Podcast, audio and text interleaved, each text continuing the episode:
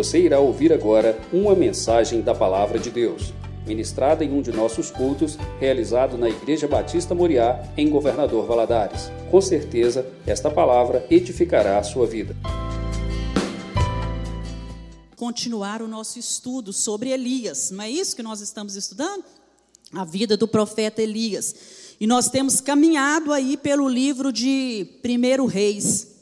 E hoje nós vamos falar, né, nossa aula é muito, muito especial, porque ela abrange um tema muito atual: Elias, o profeta que venceu a depressão. Nós vamos falar sobre depressão nessa manhã. E porque Elias foi um homem que passou por essa situação. Queria que você abrisse a sua Bíblia em 1 Reis, capítulo 19. Antes de iniciarmos, nós vamos ler o texto nós vamos ler do versículo 1 a 18, que diz o seguinte: E Acabe fez saber a Jezabel tudo quanto Elias havia feito e como totalmente matara todos os profetas à espada. Então Jezabel mandou um mensageiro a Elias a dizer-lhe: Assim me façam os deuses e outro tanto, se de certo amanhã, a estas horas, não puser a tua vida como a de um deles. O que vendo ele se levantou e para escapar com vida se foi e veio a Berseba, que é de Judá, e deixou ali o seu moço. E ele se foi ao deserto, caminho de um dia, e veio e se assentou debaixo de um zimbro, e pediu em seu ânimo a morte, e disse: Já basta ao Senhor, toma agora a minha vida, pois não são melhor do que os meus pais. E deitou-se, dormiu debaixo de um zimbro, eis que então um anjo tocou e lhe disse: Levanta-te, come. E olhou, e eis que à sua cabeceira estava um pão cozido sobre as brasas e uma botija de água, e comeu, bebeu e tornou a deitar-se. E o anjo do Senhor tornou segunda vez e o tocou e disse: Levanta-te come, porque muito comprido te será o caminho. Levantou-se, pois, e comeu e bebeu, e com a força daquela comida caminhou quarenta dias e quarenta noites até Horebe, o monte de Deus. E ali entrou numa caverna e passou ali a noite. E eis que a palavra do Senhor veio a ele e lhe disse: Que fazes aqui, Elias? E ele disse: Tenho sido muito zeloso pelo Senhor Deus dos exércitos, porque os filhos de Israel deixaram o teu concerto, derribaram os teus altares, mataram os teus profetas à espada, e eu fiquei só, e buscam a minha alma para me atirarem. E ele lhe disse: Sai para fora e põe-te neste monte perante a face do Senhor.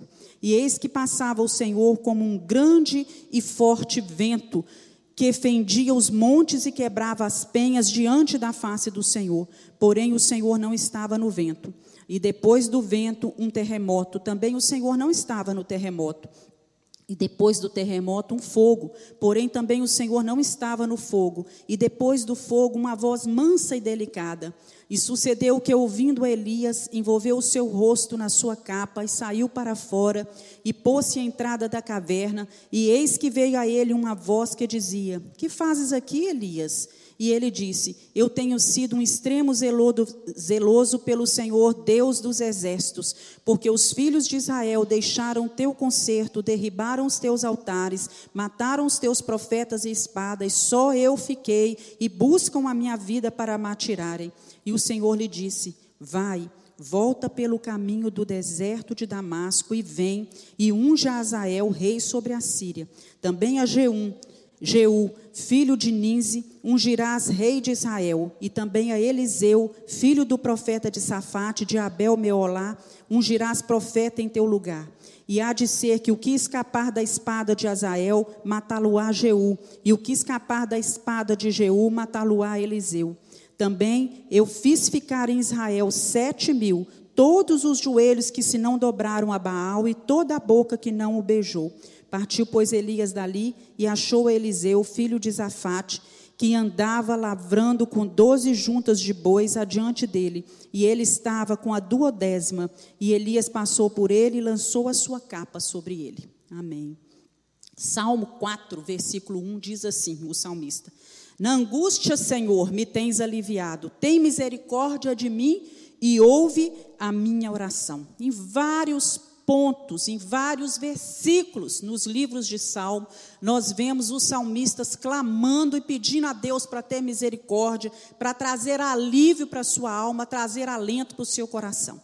Irmãos, nós devemos tratar desse assunto, depressão, com muito cuidado, porque hoje há duas posições que circulam no meio evangélico sobre o assunto e que revelam para nós um desequilíbrio perigoso. A primeira corrente, né, a primeira é, é, versão que há sobre isso, é, liga a depressão a uma ação de demônios.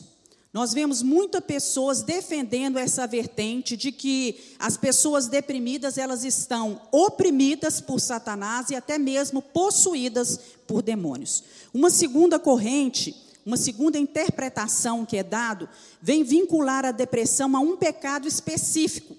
Acha que a pessoa que está em depressão é porque tem algum pecado que ainda não foi confessado e assim, porque essa pessoa esconde esse pecado, ele precisa ser confessado, abandonado e se não for feito assim, isso traz depressão. Ambas as interpretações, elas são insuficientes e, ao meu ponto de vista, elas são injustas porque é muito verdade que a gente pode ver uma pessoa ficar deprimida em virtude de eh, envolvimento com demônios. Podemos sim. E também podemos ver uma pessoa deprimida porque não confessou os seus pecados, porque está com a sua vida totalmente afastada de Deus. Sim. Mas, por outro lado, nós podemos ver uma pessoa também é, passando por períodos de depressão, mesmo levando uma vida cheia do Espírito Santo. Mesmo sendo um servo de Deus, comprometido com o Senhor, né? assim como um indivíduo que é cheio do Espírito Santo, às vezes tem um problema, não tem um problema de coração? Às vezes um indivíduo que é cheio do Espírito Santo, tem a presença de Deus na sua vida, tem diabetes, não é? Da mesma forma, uma pessoa que é, é, é cheia da presença de Deus também pode passar por depressão, porque a depressão ela é classificada como uma doença. E essa doença ela tem múltiplas causas e ela pode atingir é, muitas pessoas, ricos e pobres, no, novos. Hoje a gente vê até mesmo crianças e adolescentes com depressão, idosos, né? A gente vê pessoas aí, é, doutores formados, gente cheio de cultura, de conhecimento, e vê pessoas indoutas com depressão, pessoas religiosas que têm um, um, grau de espiritualidade, e outros até mesmo que são ateus. Então, ela tem avançado e ela, ela envolve a todos, ela chega a todos. E é uma doença que provoca muitas outras doenças. E se não tratada como deve ser tratada, isso vai desembocar em tragédias irremediáveis, porque a depressão hoje ela é a principal causa de suicídio no mundo. Então ela precisa ser vista como algo que precisa ser tratado, né, valorizado e a pessoa precisa é, receber o atendimento necessário. É, nós, eu trouxe aqui algumas causas da depressão. Então a gente vê aqui angústia, desânimo, cansaço muito fácil, apatia, sentimento de desesperança, irritabilidade, insônia, desejo de morrer, sensação de falta de sentido na vida, falta de motivação, falta de energia, tristeza na maior parte do tempo. Não é só porque a pessoa tem uma tristeza momentânea devido a uma circunstância que ela está deprimida. A tristeza que, eh, que atinge quem tem depressão é uma tristeza na maior parte do tempo. Ela reduz a capacidade de experimentar o prazer, diminui a atividade das pessoas, diminui capacidade de concentração, problemas no apetite, mudanças de sono, de, de problemas no sono, mudanças de apetite. Uns comem demais, outros ficam às vezes sem comer diminuição da autoestima, da autoconfiança, ideias de culpabilidade, a pessoa se sente culpada por alguma coisa, estado patológico de nostalgia, vive no passado, lembrando daquilo que foi, daquilo que estava para trás, e o mundo torna-se cinza para essa pessoa. Então, isso aí são algumas causas, né? E até mesmo pensamentos suicidas. Nós vemos, né? É, são causas da depressão é, sintomas da depressão. Agora, as causas, aquilo que causa, né, desculpa, isso aqui são fatores, né, sintomas. Então, o que que vai, quais são as causas da, da depressão? Muitas causas podem ser biológicas. O que, que, é isso? Está faltando alguma substância no cérebro, os neurotransmissores, principalmente a serotonina. Então a, a pessoa precisa repor isso. São causas biológicas, é do físico da pessoa. Nós temos aqui genética, uma, é, é, uma herança fa familiar. A pessoa traz isso. Se familiares de primeiro grau, né, eu pesquisei sobre isso no, no site do Hospital Albert Einstein, e lá fala que se pessoas que estão ligadas a você, ligações de primeiro grau, têm depressão na sua família, você tem um risco duas a quatro vezes mais elevado de sofrer com a depressão, de, de desenvolver uma depressão do que as outras pessoas. Nós temos também causas medicamentosas, alguns medicamentos como hipertensivos, a cimetidina, a indometacina, alguns medicamentos que a pessoa toma podem ajudar no desenvolvimento da depressão. Doenças clínicas, alguns tipos de doença, alguns transtornos de hormônio, hormonais, né? E algumas causas psicológicas. Então nós vemos aí pessoas que passaram por perdas financeiras, perdas de um ente querido, pode desenvolver uma depressão. Não é? Nós não estamos falando aqui do período de luto, aquele período que a pessoa vive, é uma tristeza. O luto ele tem um tempo para ser vivido, mas depois ele passa. Mas muitas vezes, para algumas pessoas, ele não passa, ele continua como uma depressão e a pessoa não consegue sair disso. Não é?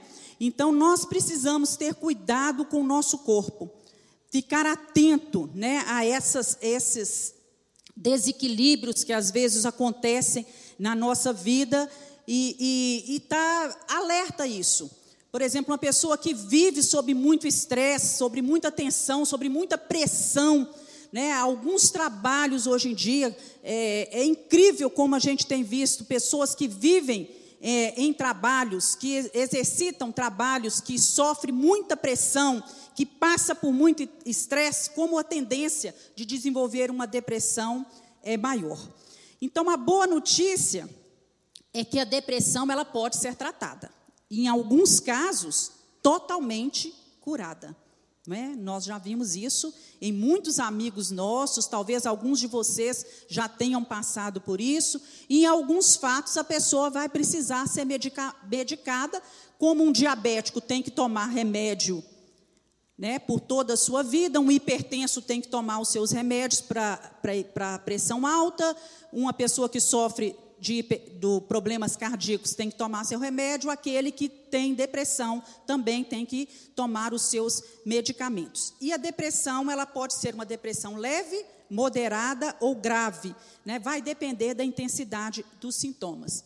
No, no site também do Albert Einstein, nós temos aqui que 322 milhões de pessoas no mundo têm depressão e menos de 10% dos tratamentos de, dos pacientes recebem tratamento. Que no Brasil são 11,5 milhões de brasileiros sofrendo com essa doença. Então é algo relevante é, que nós precisamos colocar os nossos olhos sobre isso e estar atento, porque nós podemos, nós somos homens e podemos estar suscetíveis também a essa situação.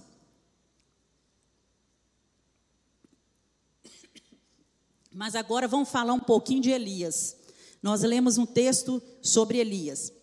Elias foi um homem levantado por Deus, diante de tudo que nós já estudamos, né? nós estamos acompanhando a vida de Elias desde o início do seu ministério.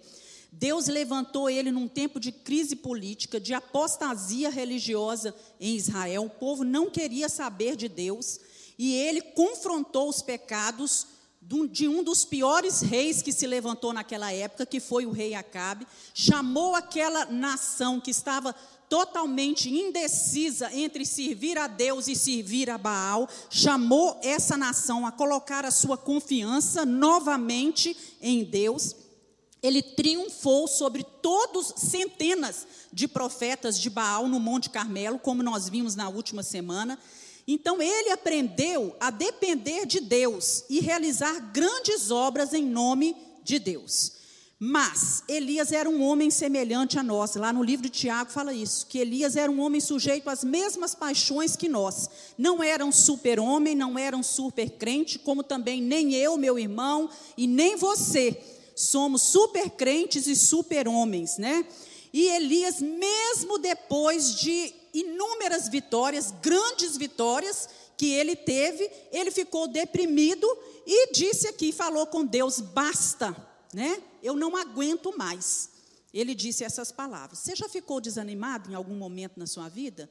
Né? Você já passou por períodos de depressão, como Elias? Né? Teve momentos em que você, às vezes, se encontrou deprimido, que você teve vontade de jogar a toalha, de falar como ele: basta, Senhor, ó, toma aqui a minha alma, eu não aguento mais. Não é? E nós sabemos que, que muitas pessoas passam por isso. Naquela época, gente, o reino do norte, ele estava numa situação muito triste. Acabe era um rei muito fraco espiritualmente, totalmente de, é, é, dominado por Jezabel, que era sua esposa. E, e Jezabel introduziu o culto a Baal. Ela trouxe da sua terra, né, o seu pai era rei dos Sidônios, ela trouxe e instalou na terra de Israel o culto a esse Deus. Então Elias, ele teve um ministério de juízo. Sua fé tinha sido testada ali no Monte Carmelo, mas ele saiu vitorioso. Ele era um homem de oração. Mas de repente, a rainha Jezabel manda um recado para ele, uma ameaça de vida, falando que a, no outro dia, a tal hora, ele já estaria morto, como os profetas de Baal. Então Elias, diante disso, ele fica desesperado e ele foge para Israel. Ele atravessa todo o Judá, né? Ele estava no reino do norte, ele atravessa todo o reino de Judá e vai lá para Berseba, que ficava no fronteira sul da terra. Olha o tanto que ele andou. E ali ele caiu numa grande depressão. Quem poderia imaginar uma cena dessa? Se a gente for ler sobre a vida desse homem, né, depois de uma grande vitória, ele acaba de matar os profetas, de ver o povo reconhecendo que só o Senhor é Deus, só o Senhor é Deus. Ele ora e pede a Deus para mandar chuva do céu. Geazi vai lá e olha. Não, eu vejo só uma nuvenzinha do tamanho de uma mão de um homem. E ele tem fé suficiente para crer que aquela pequena nuvem iria se transformar numa grande chuva. Não é? E quem diria que esse homem iria passar por isso que ele passou? Mas a palavra de Deus nos diz assim: tudo quanto foi escrito para o nosso ensino foi escrito. Deus deixou essa história registrada na Bíblia para que aqueles crentes que em situações, que em, em épocas posteriores, que fossem ler isso, aprendessem que eles não estão sozinhos, que o Deus que estava com Elias, que o Deus que ajudou Elias é o mesmo que está presente hoje, que nos ajuda. Você pode dizer glória a Deus por isso? Glória a Deus, esse é o nosso Deus. Então, nós vamos ver aqui agora alguns fatores da depressão na vida de Elias. Né? Nós vimos fatores hoje que, que, levam a pessoa à depressão. E o que, que aconteceu com Elias? Primeiro, ele se sentiu fracassado. O que, que ele fala? Basta, Senhor, toma agora minha alma, eu não sou melhor do que os meus pais. Apesar daquela vitória que ele tinha tido sobre os profetas é, de Baal, apesar da exclamação do povo, do reconhecimento do povo de que só o Senhor era Deus, Elias percebeu que tanto Acabe como Jezabel, que eram os líderes né, da nação, eles não mudaram em nada, não houve mudança nenhuma no coração deles. Né? Então ele se sente fracassado com isso. Olha acontece isso tudo, eu chego para o homem, falo com ele que três anos e pouco não ia chover, depois Deus faz descer fogo do céu, Deus manda chuva, e nada disso, nenhum fato, essa revelação do poder, da grandeza de Deus, mudou o, o comportamento desse povo. Então, meu ministério, né, isso eu imagino, viu, irmãos, que ele deve ter pensado: de que está servindo o meu ministério? É um fracasso. Não houve mudança na vida daqueles que, os principais que deveriam ter mudado, que eram os líderes, porque eles tinham poder de mudar a vida do povo. Segundo ponto que eu coloco aqui, o segundo fator, é que Elias não estava pensando naquele momento de um modo claro e realista. E isso é um fato na vida daquele que passa por depressão. A visão dele nesse momento era uma visão deturpada. Ele não pensou na origem da ameaça.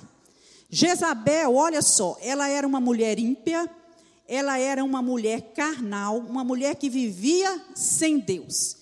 Se ele pensasse de uma maneira realista naquele momento, ele iria se lembrar de quem era Jezabel e de quem estava no controle daquela situação que era Deus.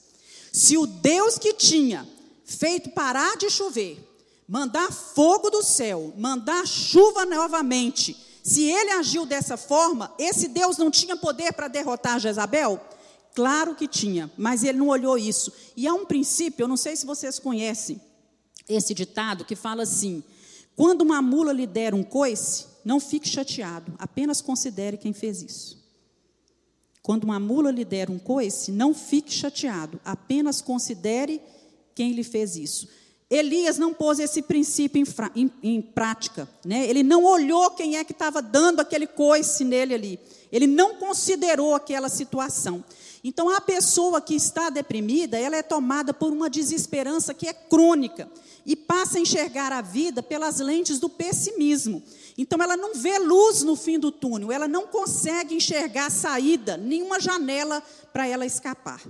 Outro fator, meus irmãos, é que Elias se sentiu, ele, ele se sentiu só, ele sentiu solidão. Ele fala assim aqui no versículo 10 e também no versículo 14: Eu fiquei só só eu. Né? E duas vezes a gente ouve ele falar dessa expressão, falando sobre a sua solidão. E quantas vezes nós não nos sentimos assim, sozinhos, né?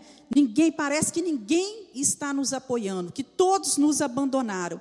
E é exatamente nesse momento que Satanás, que é astuto, que anda ao nosso derredor, observando as coisas, que ele acha uma brecha e ele começa a agir. O apóstolo Paulo, ele teve uma experiência assim na sua vida. Ele, ele, ele chega no, lá no livro de 2 Timóteo, capítulo 4, versículo 6, ele diz assim: Na minha primeira defesa, ninguém foi a meu favor, antes todos me abandonaram. Paulo também se sentiu assim. Então, Elias, na verdade, ele tem uma parcela de culpa nisso. Porque nós lemos aqui, a palavra de Deus nos mostra que quando ele foi para Berseba, ele tinha um moço que andava com ele. Ele tinha um profeta, é, um, um, um servo, né, que estava sempre com ele. Então, ele deixa esse servo ali. Ele que andava com esse moço o tempo inteiro, deixa esse servo ali e ele parte sozinho. Ele se afastou daquilo que poderia trazer a ele, desse relacionamento, que poderia fortalecê-lo, encorajá-lo. Ele deveria ter ficado com esse amigo de confiança, que em determinados momentos poderia ministrar força e coragem à vida dele. Mas a natureza do homem é assim mesmo. É? Quando nós estamos desmotivados, a primeira coisa que nós procuramos fazer é ficar sozinhos. É a primeira coisa que nós queremos. E a depressão, ela vem pregando essa peça em nós. Quanto mais precisamos de companhia, mais nós queremos ficar trancado no quarto. Então nós precisamos tomar muito cuidado com isso. Outro fator da depressão na vida de Elias é que ele estava cansado fisicamente e emocionalmente ele estava exaurido. Olha só, ele foi um homem procurado como inimigo número um do reino, por diversas vezes. O rei Acabe mandou pessoas para procurarem Elias por todo o, lugar. Ele passou anos difíceis no deserto. Ele enfrentou luta, ali com os profetas de Baal. Ele apresentou, ele sofreu exaustão, tensão. Você imagina, né? Ele precisou exercitar grandemente a sua fé. Depois de tudo isso, ele vai orar, ele passa um tempo grande em oração.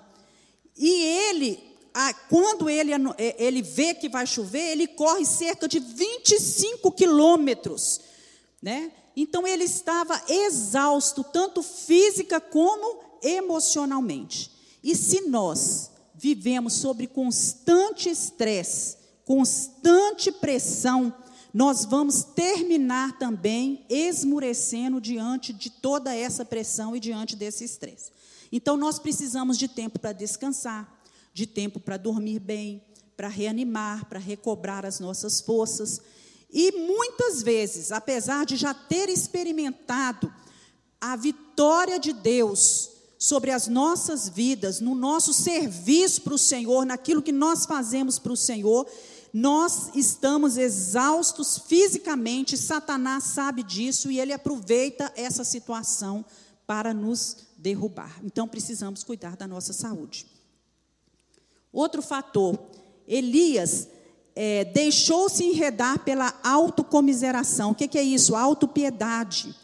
E a autocomiseração, ela exagera, ela nos faz sentir vítimas o tempo todo.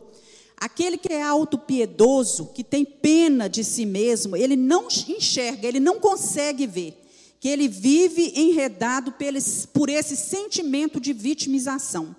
Então, quando essa comiseração ela está dentro dos, dos limites né, instintivos, essa autopiedade ela pode ser considerada como um sentimento natural. Mas a partir do momento que esse sentimento ele vai crescendo e ele vai sendo retroalimentado, e quanto mais ele vai sendo alimentado, ele deixa de ser apenas instintual e passa a ser um vício no nosso comportamento. Um vício que adoece, que muitas vezes paralisa a pessoa e faz essa pessoa sofrer. Então nós precisamos estar atentos a isso. Quantas vezes Agora a pergunta é para você: quantas vezes você se torna vítima de situações que, na verdade, não deveriam ser tão importantes?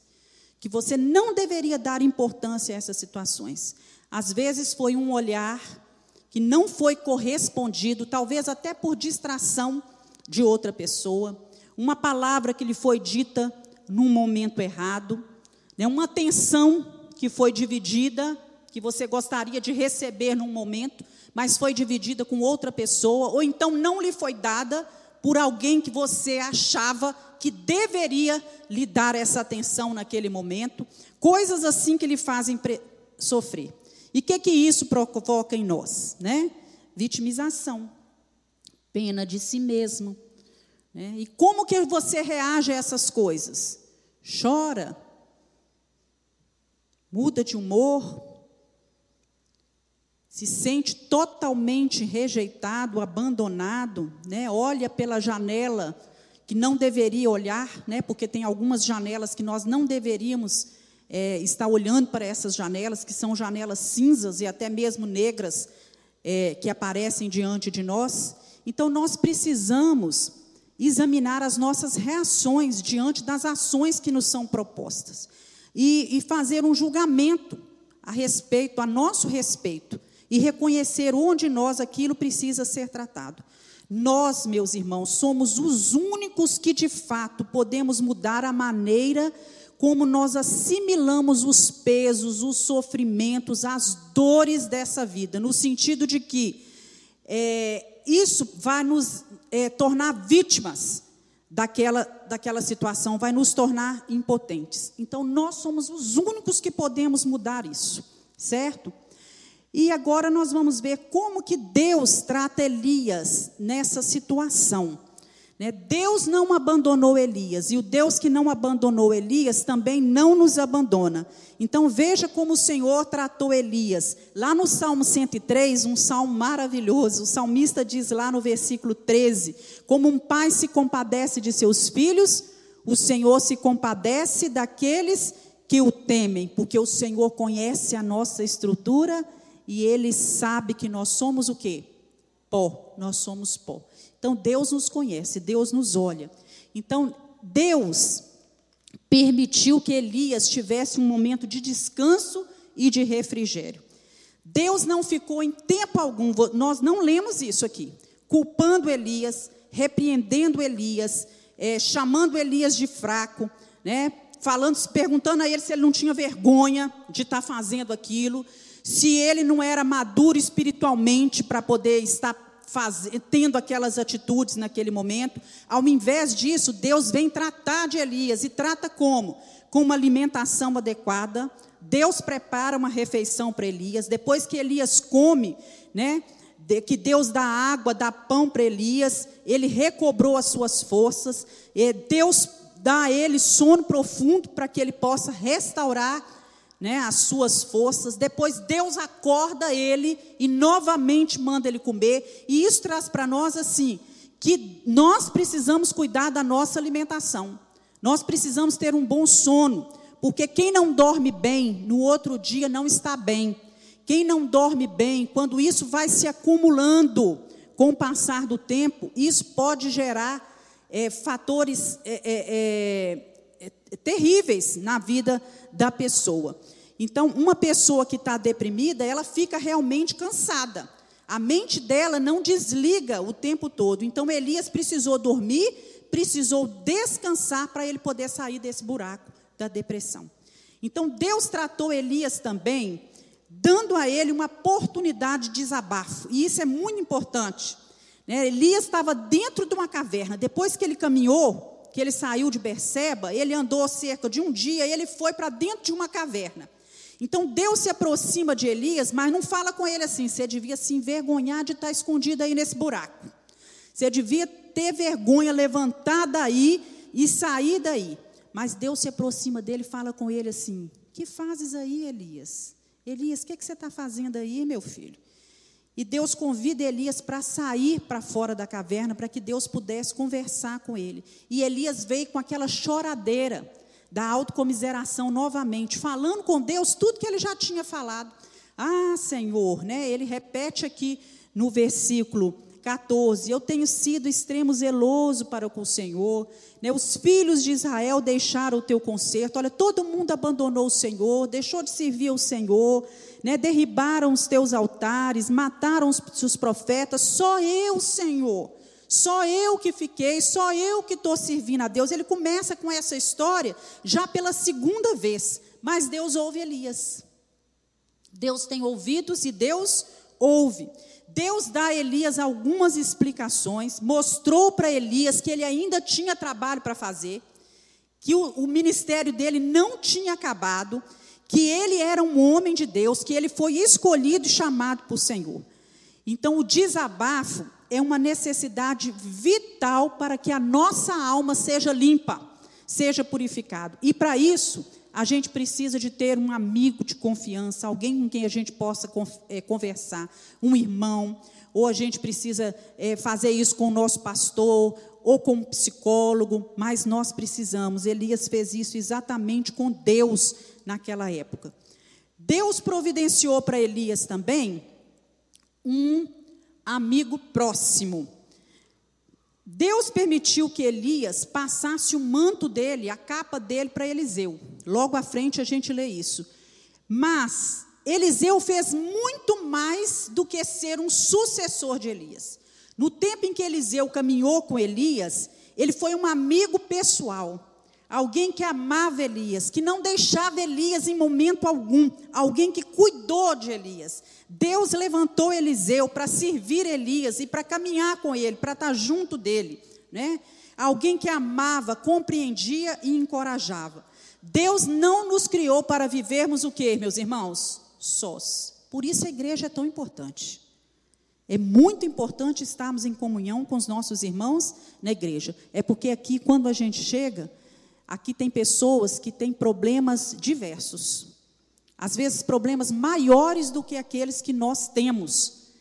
E quando nós ouvimos o testemunho de uma pessoa, quando nós oramos pelos outros, quando adoramos a Deus junto pelos outros, quando ouvimos e somos fortalecidos pela palavra, quando ouvimos o que Deus fez na vida de determinadas pessoas, nós somos encorajados e fortalecidos na nossa fé.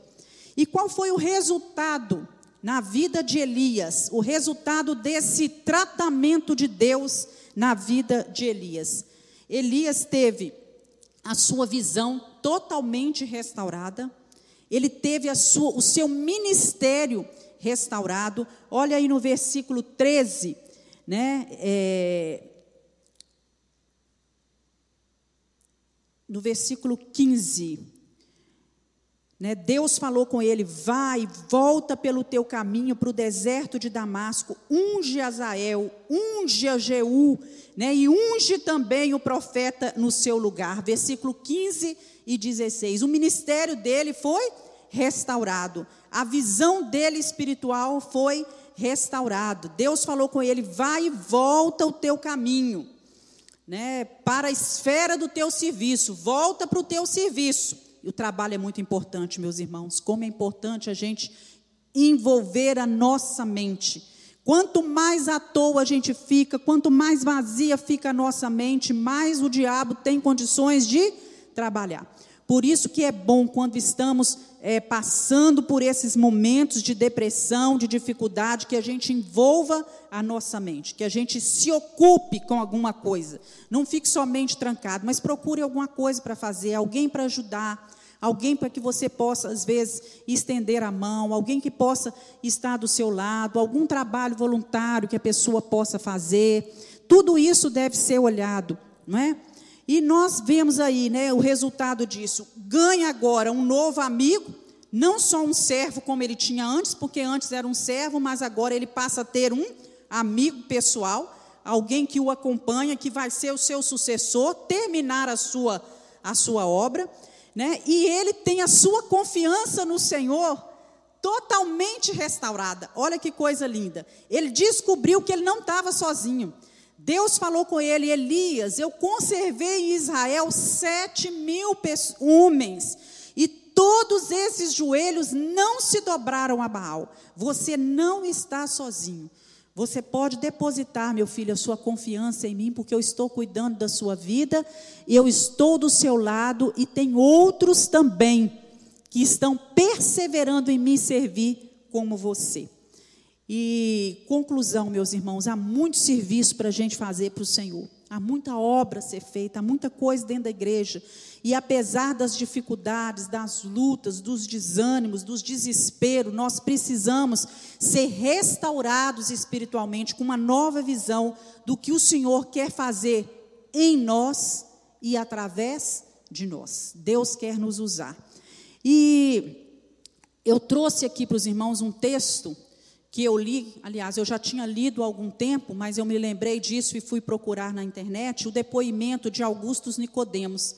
Augusto Nicodemos é um teólogo, um homem de Deus, é, é, um daqueles que está na presença do Senhor, que teme a Deus, e Augusto Nicodemos passou por uma situação semelhante. Então ele fala que hoje ele entendia essa passagem de Elias totalmente, quando Elias se refugia, cansado, com medo, arrasado, após tantas vitórias. E, e ele ainda fala que se a gente está nesse momento de caverna, a gente precisa aprender a respeitar os nossos limites e crer, colocar a nossa confiança de que Deus não vai nos deixar faltar nada. Então ele diz o seguinte no texto. Eu vou ler aqui com os irmãos. Eu vou ler aqui no meu, vocês vão acompanhando aí, né? Desculpa, eu de cá.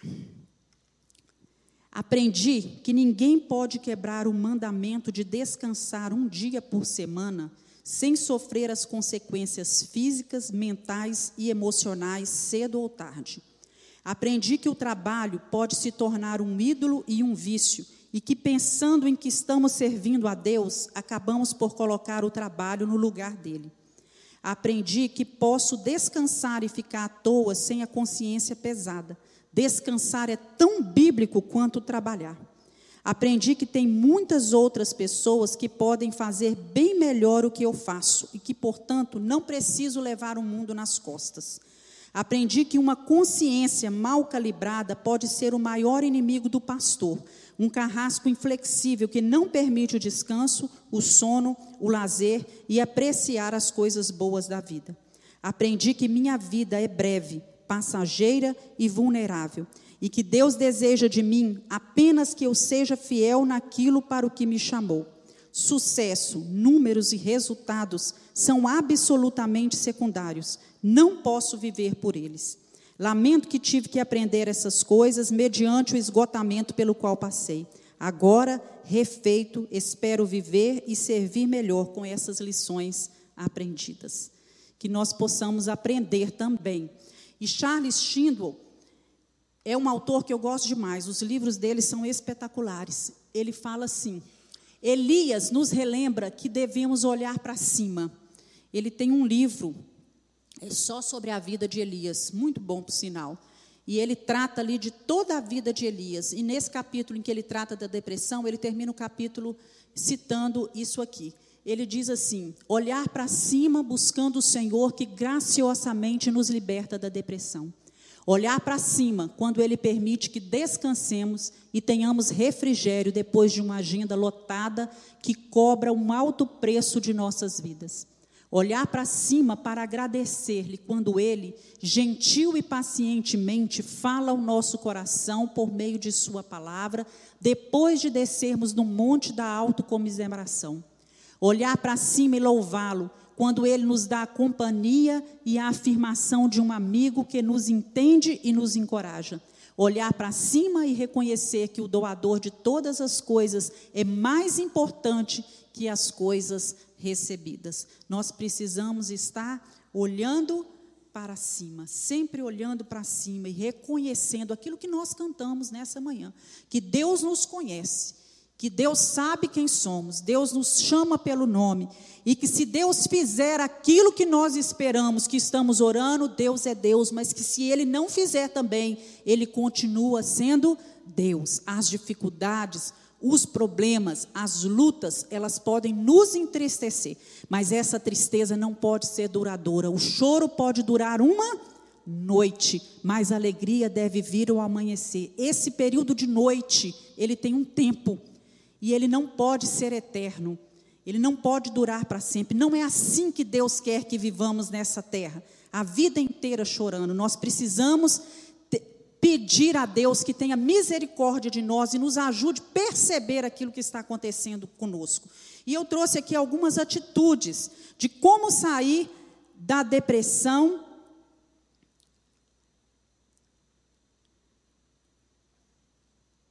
com a ajuda de pessoas.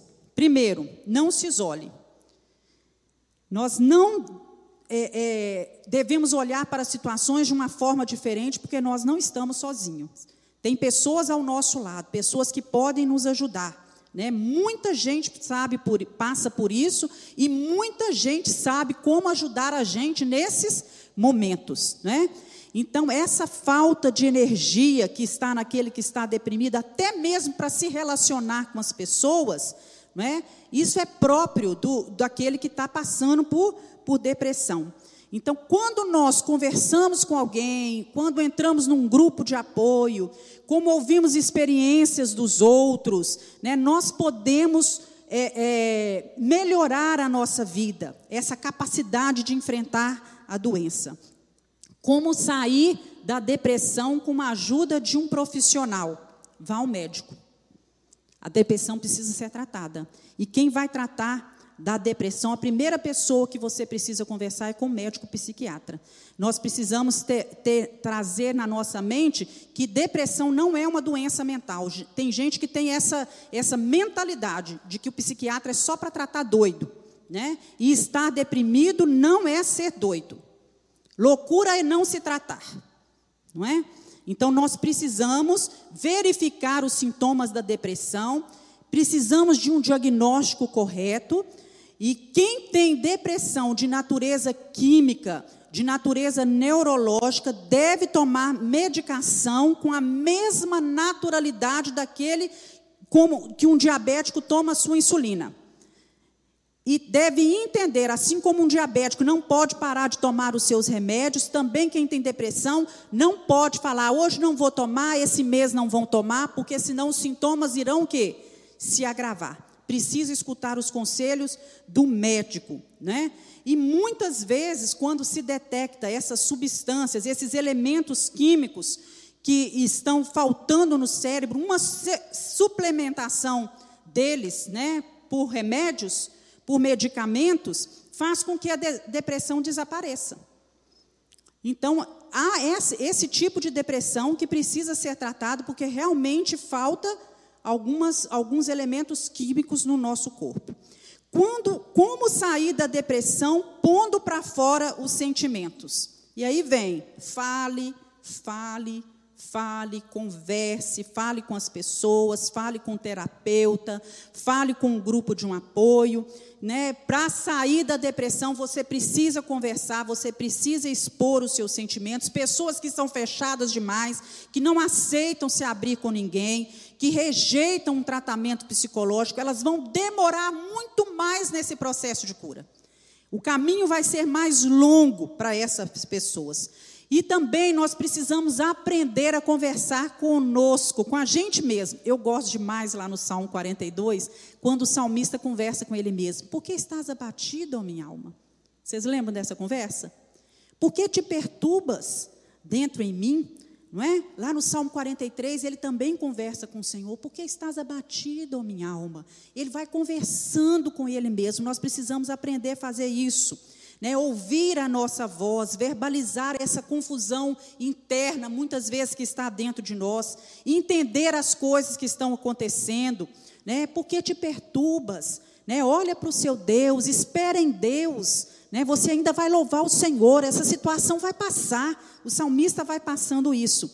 E fazer terapia, irmãos, é, é uma coisa muito boa, né, o psicólogo, a função do psicólogo é, ajudar as pessoas a se encontrar, a mudar a forma, que às vezes não é saudável de pensar, né, de ressignificar a sua vida. Na verdade, o psicólogo vai ajudar você a isso. Ele não vai te mudar, ele não vai te transformar, ele apenas vai ajudar você a dar um, um ressignificado à sua vida. Então você vai descobrir como sair da depressão do seu jeito. Agora entenda bem, nós não precisamos e devemos entender que psicólogos e, e, e, pessoas ao nosso redor não são muletas. Nós não devemos passar uma vida inteira só agarrando a eles. Isso é por um tempo, um tempo de tratamento, enquanto nós estamos o quê? Doentes, né? Como sair da depressão tirando a depressão de foco? Não tenha pena de si mesmo. Né? A depressão ama a autopiedade. Parece ser difícil, mas pensa o seguinte: você não é a única pessoa que está deprimida nesse mundo. Então encare esse desafio dessa doença de cabeça erguida. Eu vou me tratar, eu vou sair disso, né? Eu vou tirar essa autopiedade, né? Dói, né? Eu sei, mas é, é, é, não é suficiente é, para tirar de você esses desejos e essa capacidade de escolha, se você não tomar uma determinada atitude, se você continuar tendo pena de si mesmo. Por quê? Você é servo de Deus, você é amado do Senhor, Deus morreu na cruz por você, você precisa falar isso tudo com você, você precisa tirar o foco da depressão. Você tem família, você tem uma igreja que te ama, você é cercado por amigos. Essas coisas precisam ser trazidas o que a nossa mente, a nossa memória. Como sair da depressão sendo autêntico? Aí vem o ponto. Se conheça. Você precisa conhecer a si mesmo. Né, o que você gosta, né, o que, que lhe faz bem, o que, que traz prazer, o que, que você não gosta, o que, que faz você se sentir mal. Então você precisa aprender a respeitar seus limites é, e não se cobrar demais. Tem pessoas que se cobram muito. Nós precisamos perdoar a nós mesmos e saber compreender a gente, respeitar os nossos limites. Isso é saudável e vai dar a gente mais energia para a gente continuar a nossa nossa vida o tempo inteiro, né? O tempo que nós temos que viver aqui nessa terra. Então nós precisamos nos conhecer e proporcionar para a gente situações que nos dão prazer. Se determinadas situações nos fazem mal, se determinadas circunstâncias nos angustiam, nos afligem, nós precisamos aprender a separar isso né, e pôr de lado e nos conhecer da forma que nós somos realmente e parar de ter essa pena de nós mesmos e reconhecer que nós somos é, servos de Deus o tempo todo. Como sair da depressão valorizando a luz, a natureza e as pessoas? Aí vai entrar um estilo de vida saudável. Uma pessoa deprimida, o que ela quer é só ficar trancado no quarto. É o que ela quer, mas é o que ela não deve fazer. Então, quando a gente está doente, né? por exemplo, eu, eu passei pelo Covid, é, eu não queria ir para o hospital. Mas eu entendi que eu precisava estar lá. Eu não queria fazer aquele tratamento com a VNI. Eu não queria. O meu, o meu, meu corpo, o meu físico, a minha mente naquela hora estava totalmente debilitada. E o meu querer não era por aquilo que, que, que seria extremamente difícil, mas eu sabia que eu precisava fazer aquilo. Então, nós precisamos entender que nós precisamos. É, vocês gostam de tomar remédio? Eu odeio.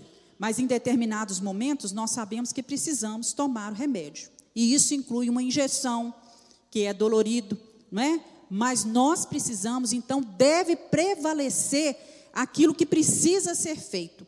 Então, eu quero ficar trancado no quarto, eu quero fechar a janela, eu quero me entregar na, na, na escuridão, mas não é isso que eu devo fazer. Eu preciso ter um estilo de vida saudável, porque eu também preciso sair dessa situação. Então, uma pessoa deprimida precisa buscar a natureza, buscar né, o sol, né, sair, se envolver com outras coisas, mesmo que ela não queira atender a convite de amigos, venha, ó, eu posso ir aí, né? Venha até minha casa, venha tomar um café comigo, venha ficar comigo, né? Entender a companhia de pessoas, ainda que você não queira conversar, mas isso é importante, vai ajudar. Eu não quero de jeito nenhum, as pessoas falam, caminhar, fazer o exercício físico, mas o exercício físico naquele momento ele é um remédio e ele precisa ser aplicado à sua vida. Porque a depressão ela foge de exercício. Isso não quer dizer que quem vive nas academias praticando exercício não tenha depressão. Não é isso. Mas o exercício é uma das práticas que vai dar saúde para você enfrentar a, a, a depressão. Então você não quer sair de casa realmente para andar, mas você precisa entender que é necessário. Então você vai, começa um quarteirão, dois quarteirões, né? Você precisa fazer isso. Como sair da depressão com informação e inspiração?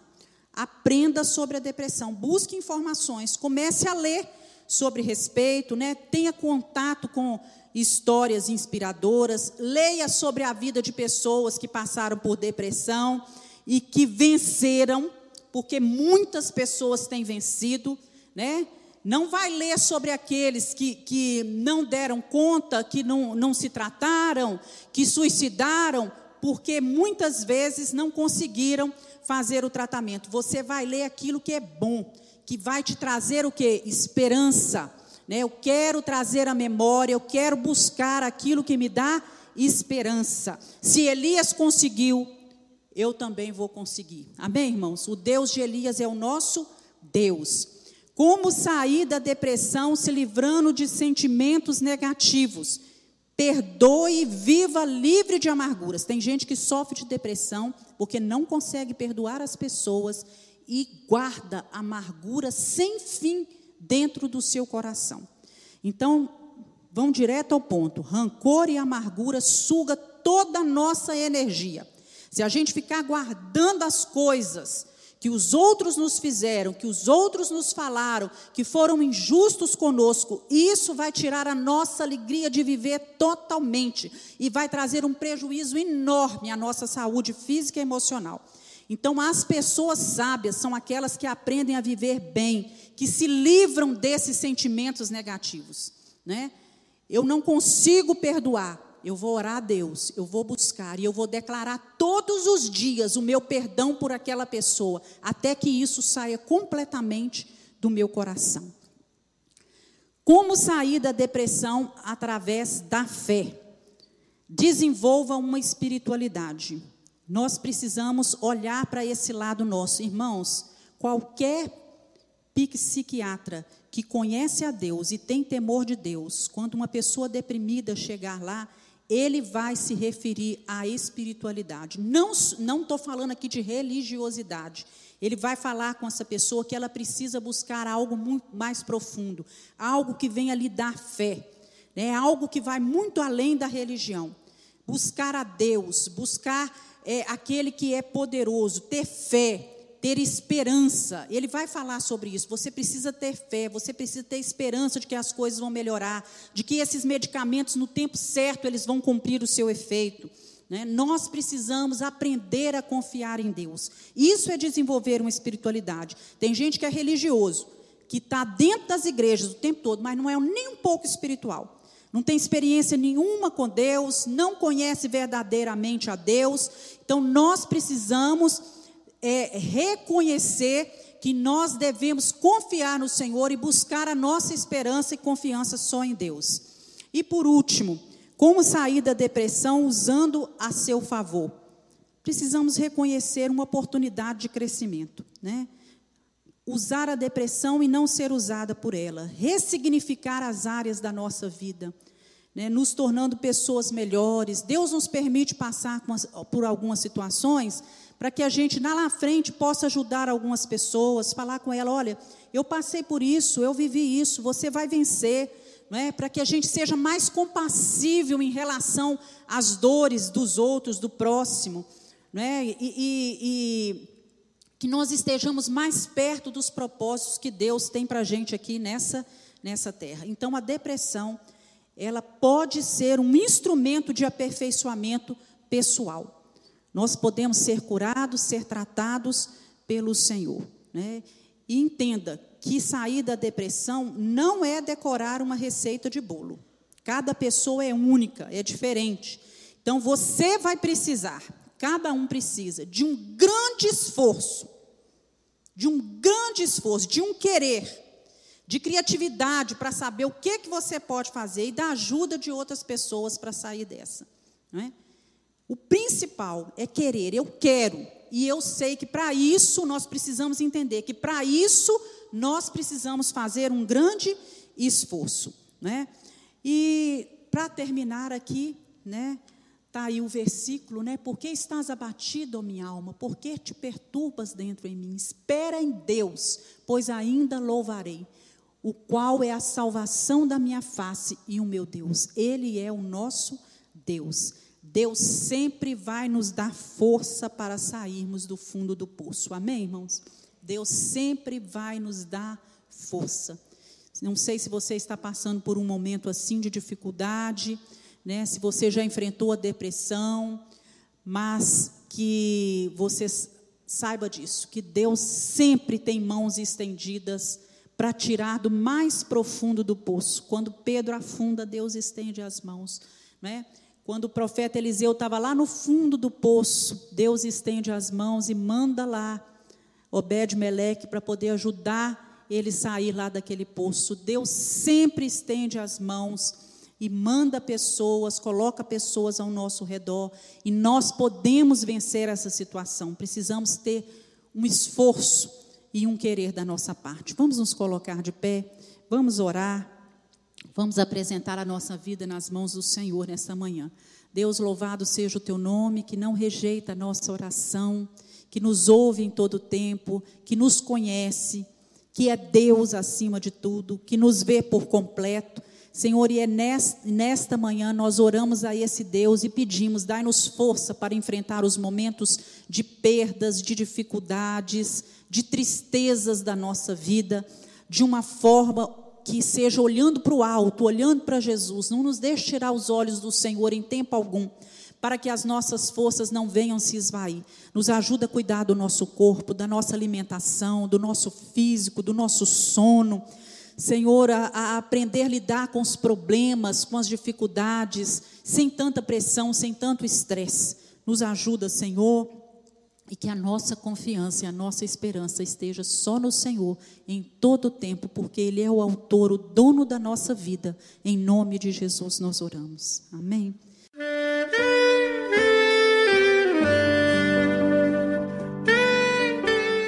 Querido amigo, Deus se interessa por você. Ele conhece as circunstâncias atuais da sua vida. Não hesite em buscá-lo. Em Jeremias 33, versículo 3, ele nos diz: Clama a mim e responder-te-ei, e anunciar-te-ei coisas grandes e ocultas que não sabes. Esperamos que a mensagem ouvida tenha falado ao seu coração e que você e sua família sejam abençoados pelo Senhor Jesus.